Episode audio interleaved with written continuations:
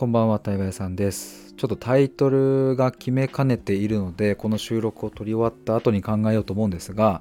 今日はですね、自分のことをこうもっともっと嫌いになるみたいな、そういう方向性でのちょっと話をしたいと思うんですけれども、えっ、と、まあ、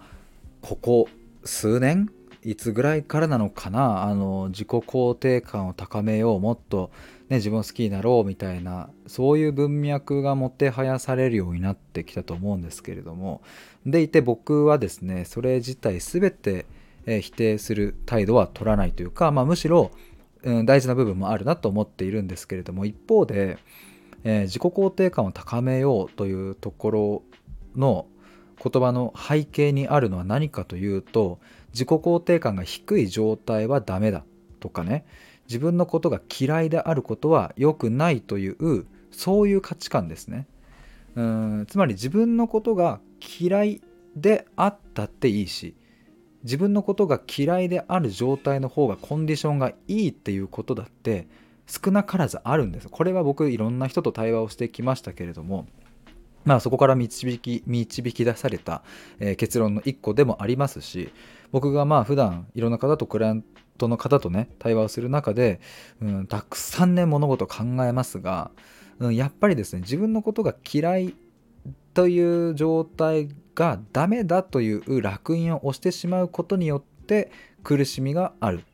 つまり自分のことが嫌いという事実をそのままありのまま受け止めればですねまあそれは単に事実なわけですよね。まあちょっと話があのもう一度整理しますとあの自分のことをそうもっともっと嫌いになるという方向性があってもいいんじゃないかというそういう、まあ、提案というかあ話なんですけれども、まあ、なんでこの話を今日しようと思ったかというとですねこの収録の直前に、えー対話のプログラムを、えー新しく受けてくださっているクライアントさんとですね今日対話があってで、まあ、そこであわあの上がった話題なんですね。でそのクライアントさん曰くあの周りの人ににあ周りの人に自分は自分のことが嫌いだというようなことを伝えた時にすごくがっかりされるとおっしゃってたんですよ。でなんかそんなこと言わないでよとかね、うん、いいとこあるじゃんみたいなね。でもむしろそういう態度を取られることの方がそのクライアントさん的にはよっぽどね違和感があるみたいな。まあまあそういう感じの話だったんですけれども。うんとつまりこれは何が起きてるかというとそのクライアントさんがね自分のことを嫌いだという事実を言った時に周りは「えなんでそんなこと言うの?」みたいなその自分のこと嫌いって言っちゃダメじゃんみたいな風なことを言うつまり自分のことが嫌いイコールダメなこと悪いことっていう風な価値観が少なからず入ってるということですね。で、えーまあそのテーマについて今日クライアントさんとも途中話していたんですけれどもあの一旦ここを、うん手放すというかね揺さぶりをかけるっていうのは非常に大事だなと思ったのでだから収録をしました。是非これを皆さんに聞いてほしいなと思って。なんかあの僕がここで言いたいのはえっ、と自分のことを嫌いになることの方がいいっていうことでもないしね。言いたいのは自分のことが嫌いとか好きとか、うん、それはあくまで自分の感情であって、えーそこにですねどういう価値判断価値基準を定めるかっていうのは、まあ、その後についてくるものなのでねだから、えっと自分のことが嫌いとはそもそも何なのかっていうふうに考えていくことだったり自分のことを好きになろう好きになろうって思っている状態を一旦疑ってみるみたいなところが結構大事なんじゃないかなというそんな話でございます。いつもはあの最初ちょっと話して、えー、とちょっとあのお知らせ、えーなんですけどみたいな風に入るんですけどもう4分喋ってますね。気づいたら。気づいたら4分なのでちょっとこのまま喋っちゃおうかな。うんとそもそもですねこの好きやら嫌いというこの感情は何から発されているかというとですね僕は、愛から発されているものだと思うんですね。うーんつまり愛があるからこそその対象を好きだと思うんですよ。これはまああのうんうんわかるわかるそうだよねと。子供のことがを愛してるから子供のこういう部分が好きとかね。うんうんわかるわかるだと思うんですけど一方のこの嫌いっていうのも、うん、僕は愛がゆえの感情だなと思います。つまりそのとある対象まあ人で人が分かりやすいかな。誰々さんに対して好きも嫌いもない状態っていうのはむしろ愛はないわけですよねそこに。あのまあ無関心っていうね。どっちでもいいみたいな。この人が別にうまくいこうが失敗しようが、特にどっちでもいいみたいなね。ただ嫌いこの人のこと嫌だなとか嫌いみたいなのはですねあのそこには微量まあわずかではありますが愛があったりとかいや逆にむちゃくちゃ愛があるケースもあると思います。なんだろうな。なんか例えばそうだな。うんと前もこんな例えをしたんですけれども熱血教師みたいなねあのヤンキーを構成させる熱血教師みたいな先生が、まあ、いたとして、まあ、漫画とかドラマとかでありますよね。でなんかあの熱血教師が学校に来ないヤンキーの不良生徒をとにかく探し回って、えー、行ったらゲームセンターにいたと。そこで、えー、愛のビンタをバシーンと一発かまして「お前何してんだこのクソガキが」みたいな。でなんかそういう時っていうのは要は先生からするとそのヤンキー不良生徒のそういう学校抜け出すみたいな部分は好きな部分じゃないはずですよね。むしろ嫌いですよね。そういうの。だから怒るんですよね。でもその怒りのもっともっと奥にはこの子がもっと幸せに、うん、生きれたらいいなとかそういう愛があるからだからビンタできるんですよね。そういう時に。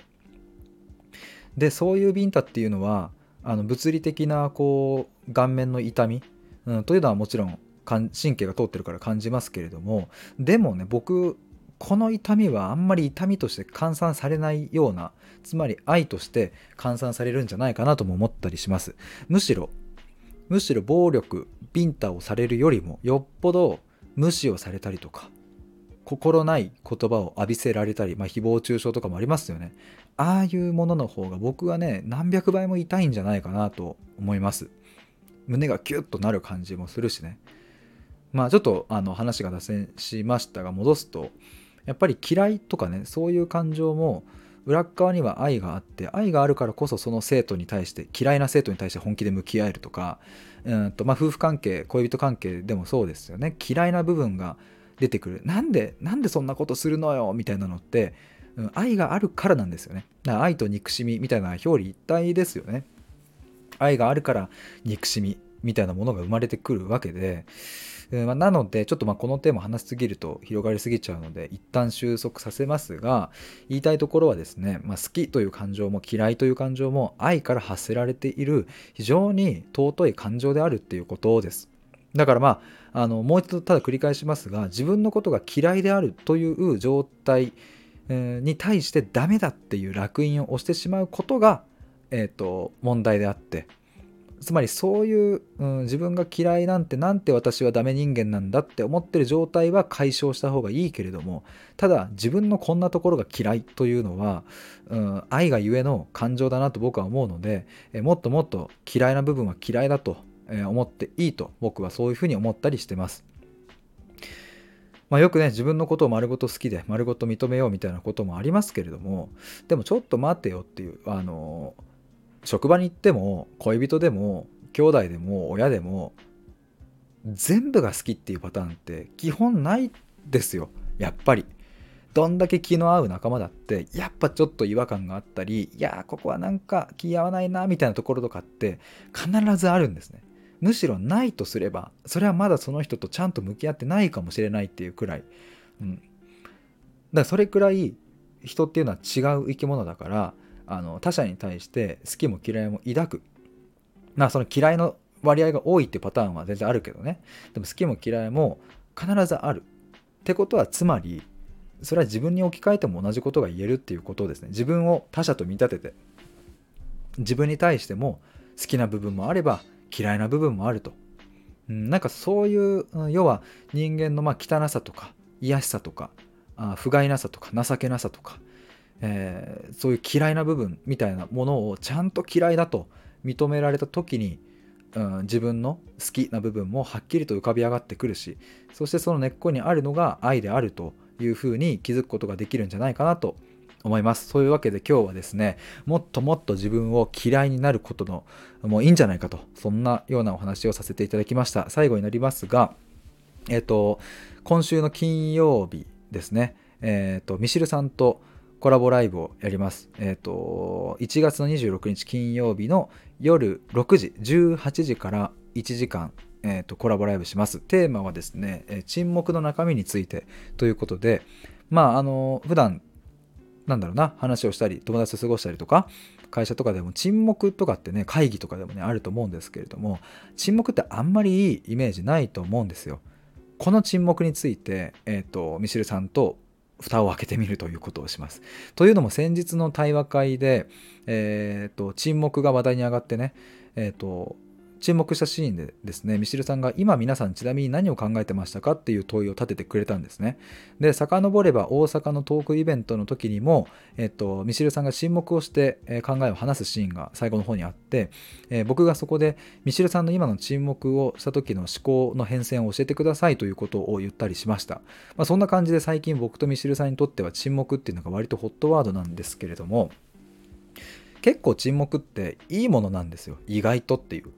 あんまりねなんか気まずいじゃん沈黙でって思いますけれども、まあ、確かに気まずい沈黙もありますが実は沈黙がもたらしてくれるめちゃくちゃいい部分もあったりするのでね、まあ、この沈黙について深掘りします。で、えっ、ー、と、まあ、対話会、まあ、昨日かあったその対話会についてもちょっと振り返りをしつつですね、まあ、次の対話会が2月の24日と、えー、3月30日もう2つ決まっているのでそれについてのちょっとこうえ、構想というかね、そんなところもお話できたらいいのかなと思っていたりします。今ちらっと言いましたが、対話会2月24日と3月20日にありますので、これ愛消え対話会です、ちなみに。愛で消えうる者たちというミシルさんの、え、新刊の本を題材にした愛消え対話会ですので、本読まれた方もぜひ参加してください。めちゃくちゃ面白くなると思います。